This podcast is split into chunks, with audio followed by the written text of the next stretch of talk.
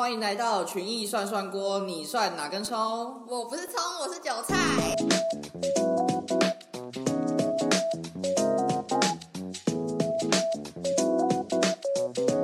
学校有申请一个学程，但是我其实根本不知道它是什么，只是听起来很厉害，就是 FinTech。最近金融业大家都想转型，然后每个人都要蹭一下这个 FinTech 这个名字嘛。大家是想要蹭这个名字，是因为就是 financial 的那个吧？哎，那为什么 financial 是 fine，可是 FinTech 是 fin 啊？你没有想过这个问题？哎，我没有想过。哎，如果这样念错的话，会不会观众都笑我们两个是智障？可是 FinTech 在金融业的实际应用有什么啊？因为 FinTech 的中文不是金融科技吗？其实 FinTech 包含蛮多部分，什么 API 啊，API 经济也是包含在 FinTech 里面。API 经济。听起来像就是什么我们经济系某一堂选修课，你知道我们选修课的名字都叫什么？都市经济、环境经济、资源经济、API 经济，听起来超像什么某一堂没有人想要上的选修课。那 API 经济在干嘛？把 API 经济翻作中文名字，你可能就比较好理解了。它的中文名字就是应用城市界面，它就是帮各种不同的城市做一个连接。你可能在用 Facebook 啊，然后你要将你的贴文转移到 IG。上面，然后它就是做这样的连接。哦，我知道，就是 I G 现在不是有那种什么联动功能，就是你要 PO 贴文的时候，它会问你说要不要一起 PO 到 F B，像那样子吗？对，像 Google 地图也是用 A P I 经济。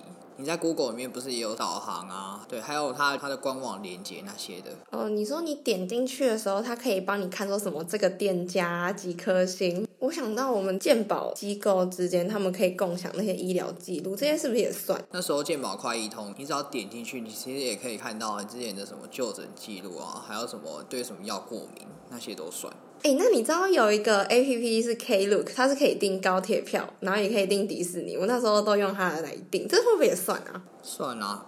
哎，说到高铁票，你最近有抢那个吗？哎，现在是什么廉价？中秋廉价。哦，中秋廉价，你有去抢中秋廉价高铁票吗？我中秋廉价，你知道吗？我那个什么火车票回程。我才十二点二十分去抢就没了。火车票为什么要坐火车票回程啊？因为它时间比较好啊，而且它其实蛮快的。火车还会有快的，有比高铁快。我从板桥到台南高铁的话有点麻烦，就是还要再转。可是如果火车它就是直接到，所以其实转转就是时间差不多，还比较便宜。你那你有抢到票吗？有啊有啊，我就抢到时间比较不好的。几点的？几号几点？干嘛？这要干嘛？没有，我只是好奇。为什么你会抢得到，我抢不到？那就是人品问题呀！我两倍价卖你，两倍价，那我还不如去做商务舱哎！哎，我没有做过那个东西。好啊，你拉回正题啊！所以刚才讲什么金融服务不是吗？对啊，就是 Klook 的高铁订票也算是。可是刚刚讲到的都跟金融没有关系啊。其实不能说它跟金融无关，它有应用在很多不同方面。很多银行还有金融机构都会提供让客户在线上可以查看自己的账户余额啊，还有转账、换汇。这些都算，对他们都其实都有用到 API。哦，哎，我们在平常那边按的时候都不会想到这么多，哎，可能它对你来说只是一个城市界面，一个快捷键的按钮。对啊，然后它背后这么多东西。我们群益那个 Capital Pay，像它不是它不是也有包含换汇，还有圈存那些的功能吗？其实它都有用运用到 API 这项技术。其实我到现在还不知道，就是我们的 Capital Pay 它有什么好处哎，我只知道出金的时候不用手续费。好，我仔细来讲一下 Capital Pay 优点，像它有包含不限用途款项借款，你知道这是什么吗？完全听不懂。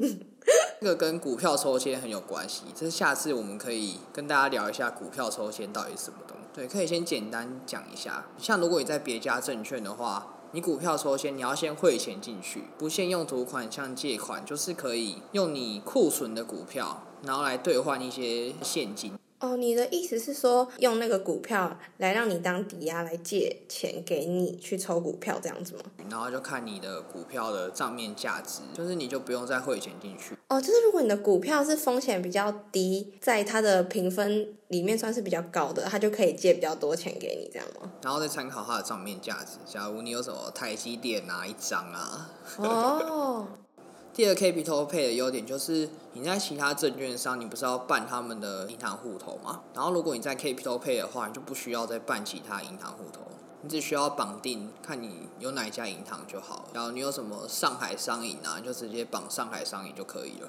哦，就是用你本来就有的账户来当呃放钱，就是入金跟领钱出金的账户，这样吗？对，就看你有什么账户，就是你比较常用的。哦，所以你就不用为了买股票再办一个银行账户。还有第三个优点就是，我们像我们之前不是有聊到美股付委托吗？然后里面其中有一项就是你要先换美金嘛，才能去买美股的付委托。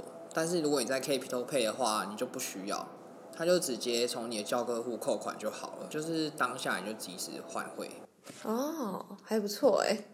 哎，是，我觉得你也可以去多上你们那个学校 FinTech 学程诶，因为我觉得这其实算是一个蛮大的趋势，就大家什么现在什么东西都要跟 FinTech 扯上一点关系。FinTech 应该算是一个水很深，API 它只是其中一个应用。哦，我觉得我们学校的那个 FinTech 学生，他是很努力在推，开蛮多层面的课程，所以我好了，听完这个，我应该会想要认真修一下。原本只是想说，反正我现在还有很多时间可以修课，就是先申请起来。好啊，那我觉得我算是有点捡到宝。其实刚刚都只有讲到 API 经济的优点，但它其实还有包含一些潜在性的风险，就例如说，开放性的 API 很容易受到攻击。然后导致一些个资啊，然后被身份盗窃的问题。然后刚刚有提到说，API 经济就是不同城市的切换嘛，可能这两个应用城市就来自两个不同的国家，所以可能当地的法律也会不一样。但这个东西就是它可以带来很多便利，它背后一定会有很多隐含的风险，就跟现在大多数的一些科技一样。但是我们只要好好去运用它，然后了解它背后的风险跟挑战，它对我们未来一定是会有很大的帮助的。那以上就是我们这一集 API 经济的分享，希望大家有喜欢这一集哦。那我们就下礼拜见，拜拜，拜拜。